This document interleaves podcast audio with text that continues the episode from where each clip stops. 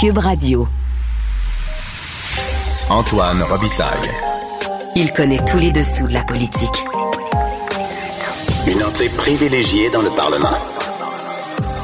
Là-haut sur la colline.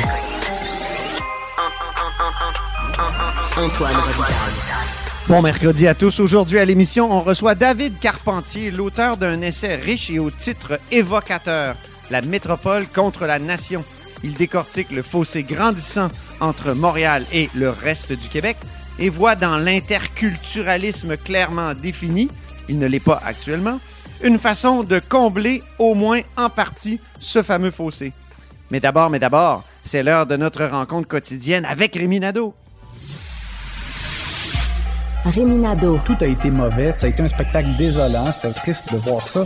Antoine Robitaille. On sait bien, vous voulez faire du nationalisme. Mais non, on veut justement contrebalancer cette délocalisation-là politique. La rencontre. Un jour, on fera notre débat. Oui, oui, bien sûr. Métal sur métal. C'est le moment de vérité. La rencontre. Nado Robitaille. Mais bonjour Rémi Nadeau. Bonjour, Antoine. Chef de bureau parlementaire à l'Assemblée nationale pour le journal et le journal. La rentrée de Québec solidaire, ce parti sonné, ce parti dont on n'entend pas parler. Je dis Ouais. sonné parce que c'était- la chronique de Mario Dumont il y a quelques semaines Oui, là, qui disait, c'est vrai que- remarquer que On les voit pas. sont fantomatiques. Exact. Ceci étant, moi, je suis pas. euh, J'associe pas leur, euh, leur faible présence euh, médiatique, je dirais, des dernières semaines à une euh, déprime post-électorale non plus. Je pense que c'est un. C'est peut-être un peu court parce que euh, c'est normal après la campagne électorale de préparer, euh, bon, avec quelques nouveaux, euh, euh, les sujets euh, à aborder lors de la rentrée parlementaire. Euh, je pense que c'est un choix qu'ils ont fait de, de- d'attendre et de se préparer et peut-être ne serait-ce que pour être meilleur lorsque ça va vraiment compter. C'est peut-être nous qui sommes impatients. Nous, ça. les médias, il faut toujours nourrir notre bête. Exact. Et notre bête a faim. Je pense que c'est un peu ça. Il y a eu une période, on dirait, où ça a été plus euh, tranquille. Euh, les libéraux euh, se sont occupés, je dirais, de nourrir euh, l'attention médiatique avec leurs querelles. Mais euh, ceci étant, euh, donc c'est ça. Moi, je pense pas que En parce que- s'auto-détruisant. Exactement. Donc, euh, je pense pas que parce que Québec solidaire a été moins présent, ça veut nécessairement dire que euh, ils étaient en déprime. Mais ceci étant, euh, aujourd'hui, c'était leur rentrée, donc un peu plus tard, entre guillemets, que les autres partis qui ont tenu leur, rentrée- leur caucus de rentrée la semaine dernière, quoique celui de la CAQ, on n'a pas parlé vraiment parce que, écoute, il, il a duré le temps de le dire, le temps d'une chanson, comme.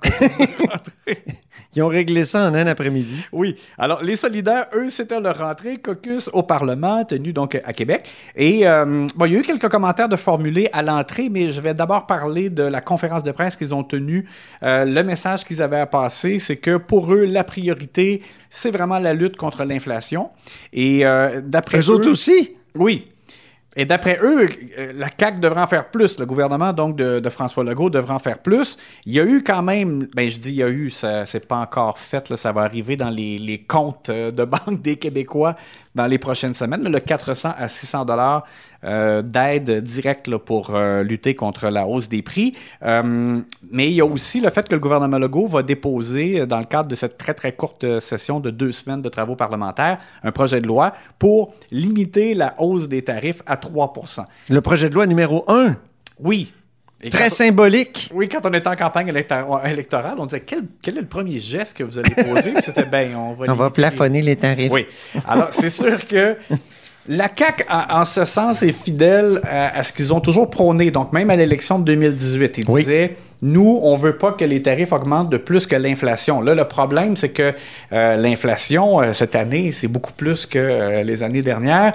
Et, euh, et même, par exemple, pour les tarifs d'Hydro-Québec, ça posait problème. Parce Mais que oui. si on ne faisait rien, ben, au printemps prochain, il y aurait eu une augmentation qui aurait pu être de 5% euh, par exemple, ou 6 et euh, la dernière fois que c'est arrivé, une augmentation aussi élevée, là, il y a eu 5,3% de hausse de tarifs d'hydro en 2006. Ah oui. Et ça faisait justement suite à quelques années où il y avait eu des gels d'ailleurs.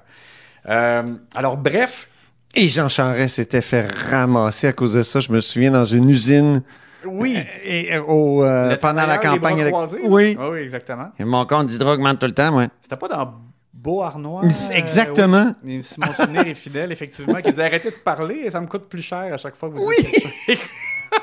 C'était de toute beauté Ah oui. sous l'œil des caméras. Euh, alors donc, euh, QS, je reviens à eux, c'est que ce qu'ils disent, c'est que limiter la hausse des tarifs à 3% ce n'est pas assez. Ce qu'ils demandent, c'est un gel. Alors, autant pour, par exemple, Hydro-Québec, que des, des permis, euh, que pour, par exemple, les chambres des, euh, dans les CHSLD. Euh, mais ceci étant, Québec solidaire ne proposait pas un gel des tarifs à la campagne électorale, donc il y, a, il y a quelques mois. Là, euh, Non. euh, pourquoi maintenant il demande la question leur a été posée Euh, Gabriel Nadeau-Dubois a dit oui, mais en campagne électorale, c'est différent. Nos propositions, c'était des propositions de gouvernement solidaire, là, comprenant euh, différents éléments là, sur différents sujets. OK. Euh, alors que là, ils disent que ben maintenant, là, on, on fait cette proposition-là comme parti d'opposition qui demande un, un- un geste le plus ciblé dans, dans un, un secteur particulier. Désormais, en campagne électorale, alors, il faudrait que les partis déposent un programme d'opposition. Oui, Pas juste de gouvernement. Quasiment, parce que là, effectivement, ça devient. Si c'est pour être différent, euh, effectivement, tu as raison, ça pourrait quasiment être le, être le cas. Euh, mais donc, euh, dans le cas de la campagne électorale, Québec solidaire proposait de suspendre la TVQ sur les, les biens essentiels, mais eux rentraient là-dedans les vêtements, tous les vêtements. Oui, je me souviens, oui. Euh, la facture des restaurants. Les- oui, euh, oui. les vêtements, là, à ce moment-là, des fois, c'est pas toujours. euh, ça aurait pu inclure des vêtements de luxe là, euh, pour des, des gens qui ont moins besoin. Puis les restaurants, ça aurait pu être Pierre Fitzgibbon. Même chose Oui, c'est dans ça. un restaurant aussi. Ça cinq irait pas de taxes, tu sais. Bon, Ouais. mais, mais bref, ils ont ajusté, disons, eux-mêmes ce qu'ils proposent maintenant. Et bon, d'après eux, c'est que c'est ça, c'est que le, le gouvernement, quand il va proposer ce- son, quand il va déposer en fait son projet de loi, ben, ils annoncent comme déjà qu'ils souhaiteraient, eux, présenter des amendements et faire en sorte que ce soit un gel. Moi, je reviens sur le fait que c'est beau de dire on va geler des tarifs, mais comme par exemple dans le cas d'Hydro-Québec, c'est parce qu'inévitablement, ça fait en sorte qu'après, quand tu dégèles, ben là, tu as, une hausse de tarifs qui est plus élevée. Donc, est-ce que Ça peut être une débâcle. oui, alors là, c'est ça. Alors là, est-ce qu'on se rend vraiment service? Ouais. Euh, je suis pas sûr. À mon, ben, moi, personnellement, comme consommateur, là, je dirais que j'aime mieux, dans le fond, avoir une hausse plus prévisible, euh, plus faible, mais plus constante. Puis plus objective, Oui, parce qu'un gel, on l'a vu aussi dans, dans les euh, universités, les tarifs, des, les, les- les frais de scolarité, Mhm. ça n'a pas aidé, au fond. Ça a fini par une crise euh, Exact. en 2012, quand on a voulu dégeler, justement, puis avoir des hausses. Donc, c'est bien de prévoir des, des hausses, peut-être pas des... Peut-être les plafonner, c'est une bonne idée, mais au moins en prévoir. C'est ça, exactement. C'est- Ça permet une, une plus grande stabilité euh, et prévisibilité et de, de s'économiser un choc tarifaire pour plus tard. Alors, Voilà. bon, c'est c'est la proposition de Québec solidaire, mais euh, voici, c'est ce que j'en pense. Et je suis d'accord. Parle-nous d'Harold Lebel maintenant, qui a été formellement accusé, non seulement formellement accusé, mais reconnu coupable. Oui, c'est un, c'est quand même un choc déjà le, le fait qu'il a été euh, arrêté euh, alors qu'il était député. Écoute, c'est vraiment pas arrivé souvent dans Non. le passé euh, qu'un élu soit arrêté pendant un mandat politique. Euh, ça a provoqué son expulsion du On se Parti souvient de québécois. Gilles Grégoire, Exactement. Et euh, ben, il y a très longtemps. oui, dans les exactement. années C'est en 80. 83. Ouais. Et euh, donc, dans le cas d'Harold Lebel, déjà, c'est ça, son arrestation avait été un choc. Il avait été expulsé du Parti québécois. Quand c'est arrivé, c'est sûr que M. Lebel est comme disparu euh, de la place euh, médiatique. Et, euh, Ouais. bon, et, mais après un certain nombre de mois, il avait recommencé à être actif.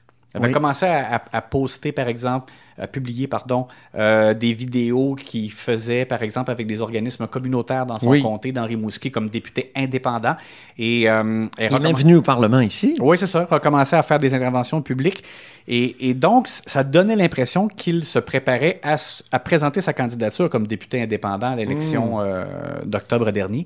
Et finalement, quand il s'est rendu compte que son procès ne serait pas tenu avant, là, bon, il s'est dit qu'il ne pouvait pas aller, euh, par exemple, solliciter l'appui euh, des citoyens avec un procès pendant euh, contre lui. Alors, il avait décidé de- quitter la vie politique.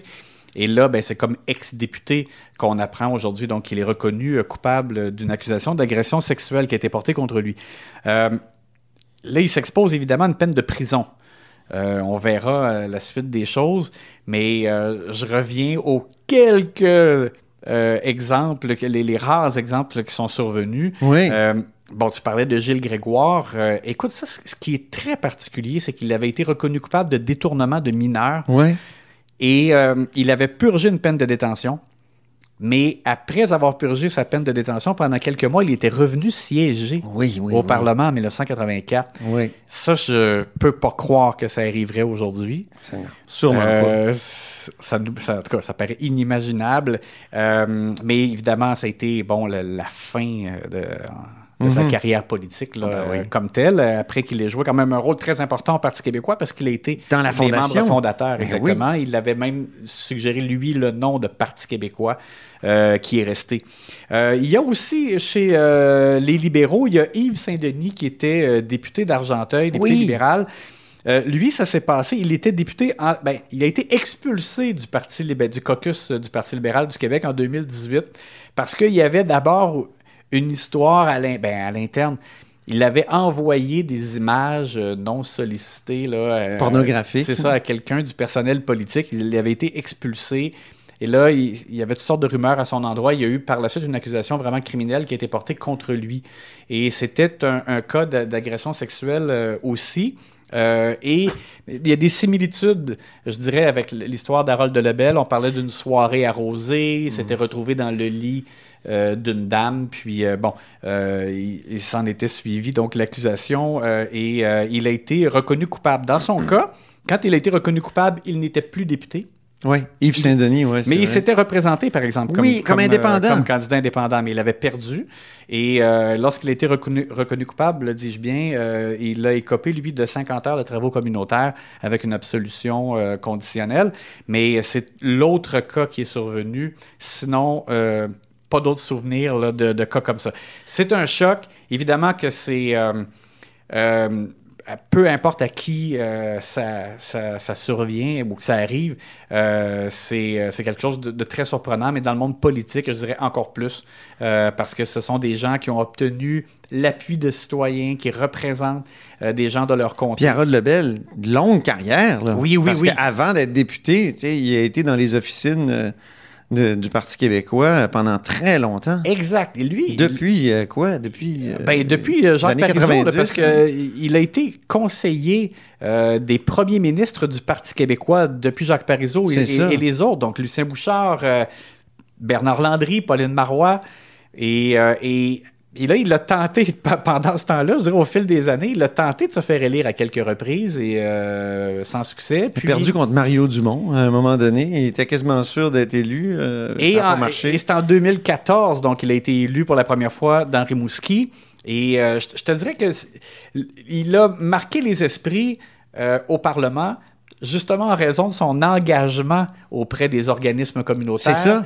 Euh, des gens à plus faible revenu, des gens dans le besoin. Il était porte-parole de l'opposition au Parti québécois en ces matières-là, là, de, lutte contre la pauvreté, solidarité sociale, ces choses-là. Puis au parti, il avait toujours beaucoup de responsabilités. Il était, avant de, quitter, euh, avant d'être expulsé, il était quoi? Président et whip. Oui, Président du caucus et whip. Oui, exactement. Et je, je te dirais que dans l'organisation, c'était quelqu'un aussi qui jouait euh, un rôle euh, assez important en, en raison de son expérience et de ses contacts puis tout ça.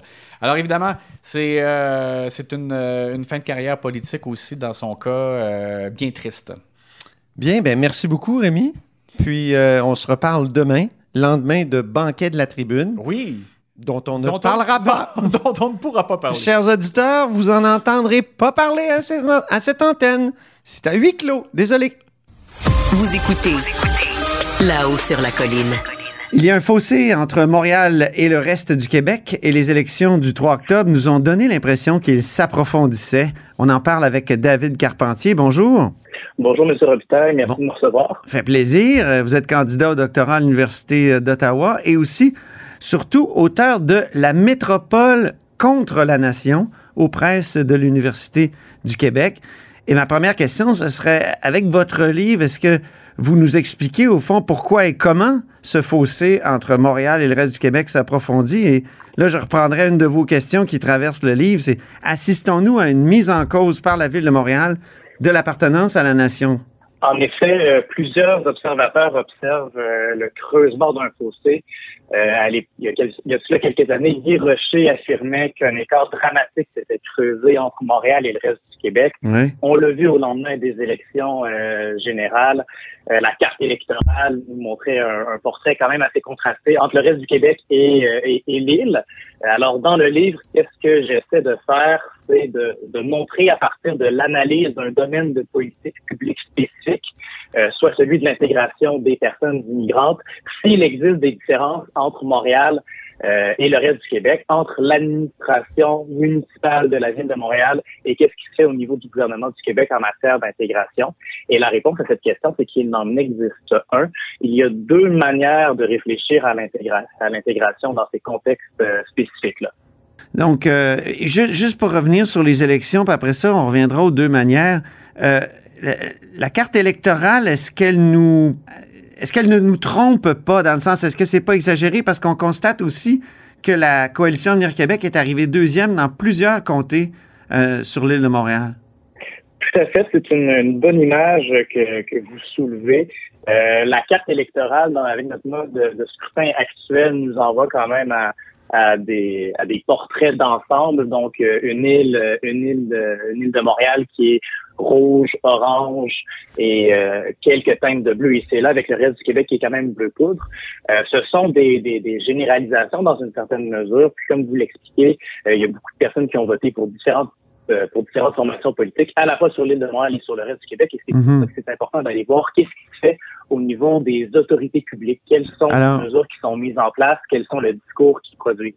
Oui, c'est ça. Donc la carte tend peut-être à dramatiser le fossé. Mais est-ce que c'est pas une constante contemporaine dans le monde, les, les métropoles cosmopolites comme les pas mal Montréal euh, sont globalisées, donc on est plus dans dans la ville et dans le monde que dans la nation.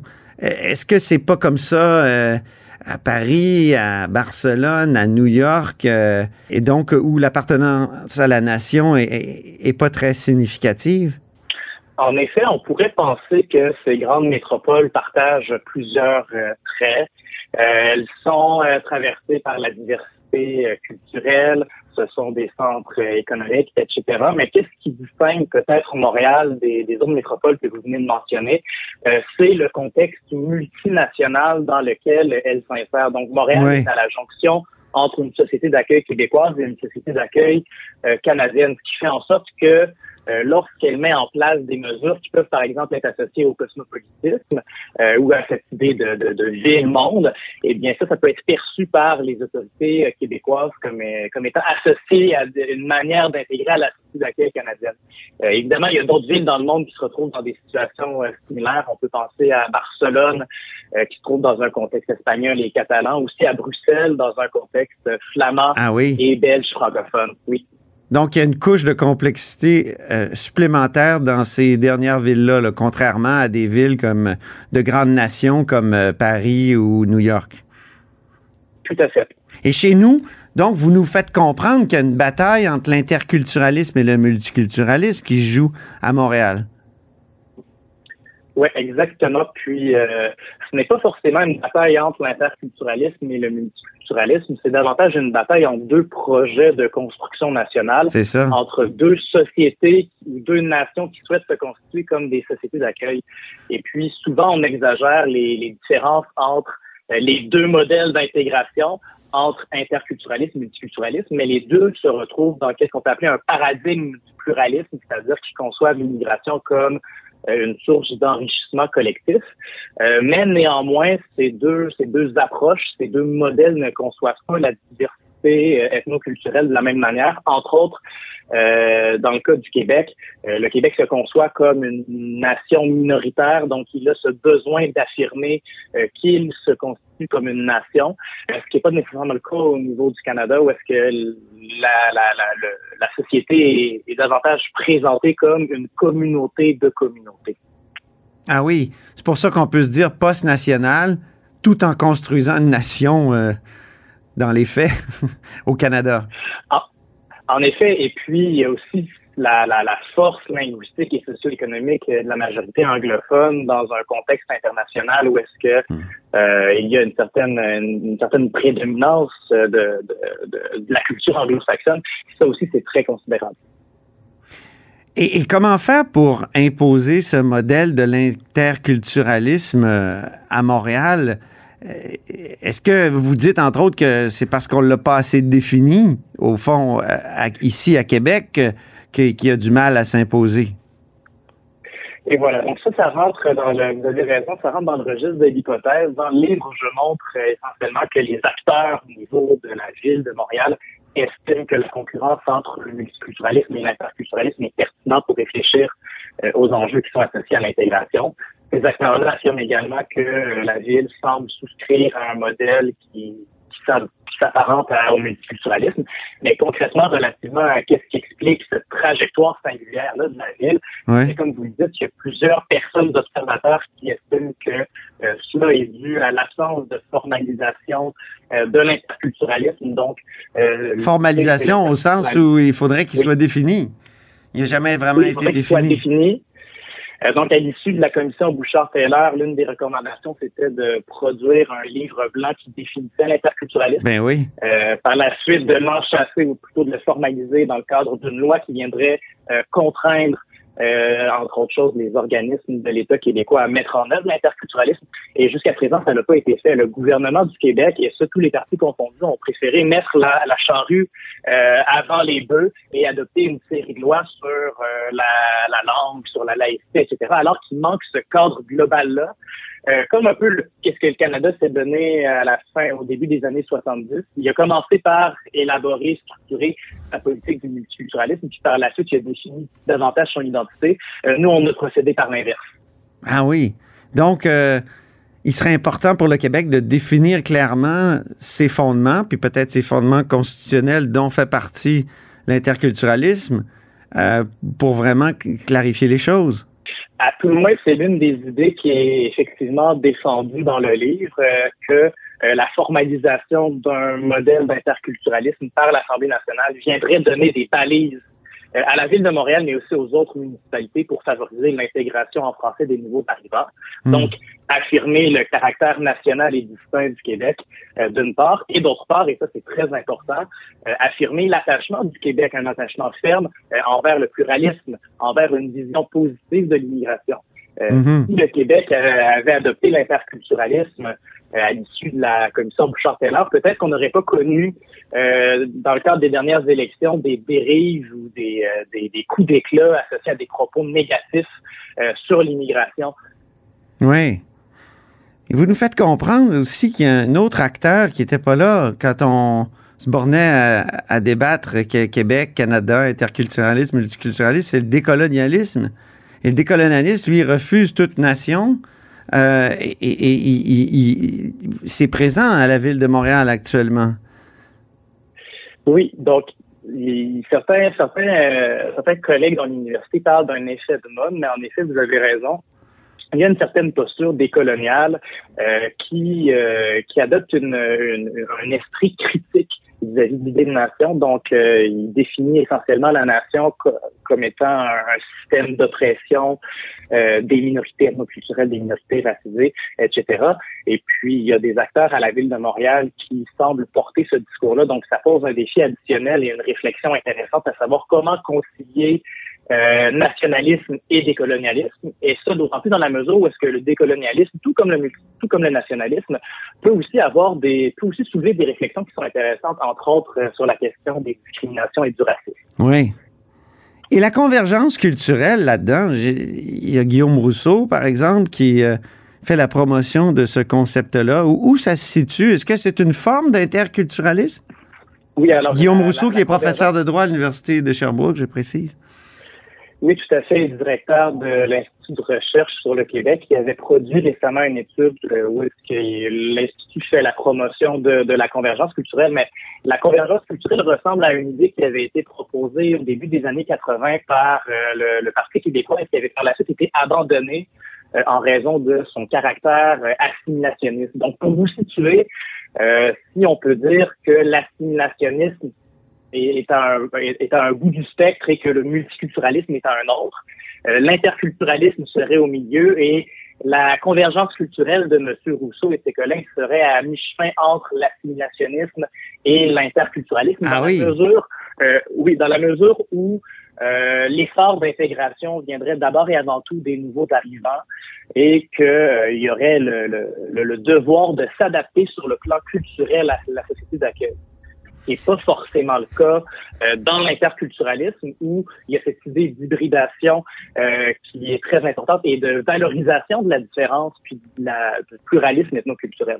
C'est un peu comme euh, les courants dont vous parlez en Europe qui reviennent à l'idée d'assimilation Oui, contre le multiculturalisme.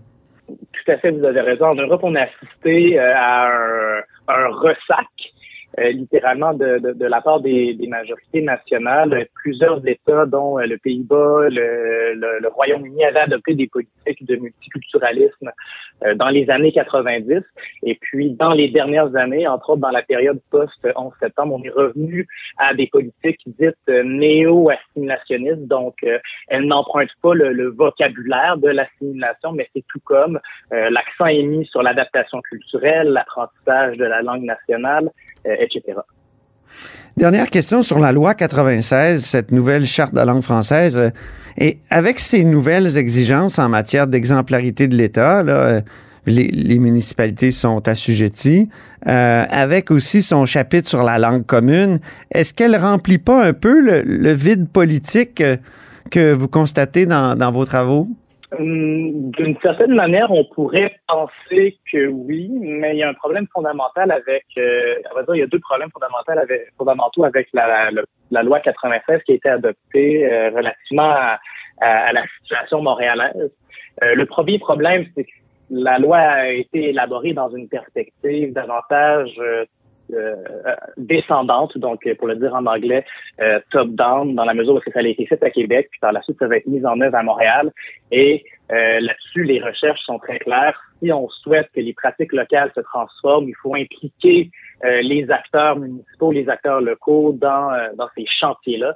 Euh, donc, ça leur été intéressant par ailleurs, le, le, dans, dans le livre, je propose euh, au gouvernement du Québec d'élaborer une loi sur l'interculturalisme et de collaborer avec les municipalités dans cette élaboration-là. Donc, Ouais. une dimension collaborative euh, qu'on ne retrouve pas. Donc, le premier problème. Et le deuxième problème renvoie à ce que je vous disais plus tôt, c'est-à-dire que euh, la loi, c'est un, la, la langue plutôt, c'est un élément parmi tant d'autres euh, qui se retrouveraient euh, dans le cadre d'une loi sur l'interculturalisme. Euh, donc, on a oui une mesure euh, sur le plan linguistique, mais il nous manque encore le cadre global à l'intérieur duquel de réfléchir.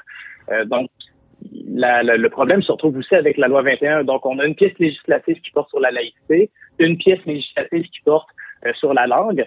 Euh, les personnes, euh, les, les, les Montréalais seraient en droit de se demander où est-ce qu'elle est la pièce législative qui fait la promotion d'une société québécoise pluraliste, euh, qui vient valoriser la, la différence ethnoculturelle. Eh bien, ça, on l'attend toujours et c'est grâce à Est-ce que c'est c'est pas la Charte des droits et libertés de la personne du Québec? euh, dans une certaine mesure, oui, mais ça fait déjà longtemps qu'elle était qu'elle a été adoptée. Euh, c'est sûr que la charte s'inscrit dans l'ensemble de lois qui vient qui vient finalement fédérer l'interculturalisme, mais il manque encore le modèle en, en lui-même, le cadre. Ben, merci beaucoup. C'est tout le temps qu'on avait, malheureusement, David Carpentier. On se reprendra. Merci. Un grand merci, M. Robitaille. Je rappelle que vous êtes l'auteur de La métropole contre la nation aux presses de l'Université du Québec. Et c'est ainsi que se termine La hausse sur la colline en ce mercredi. Merci beaucoup d'avoir été des nôtres. N'hésitez surtout pas à diffuser vos segments préférés sur vos réseaux. Ça, c'est la fonction partage. Et je vous dis à demain.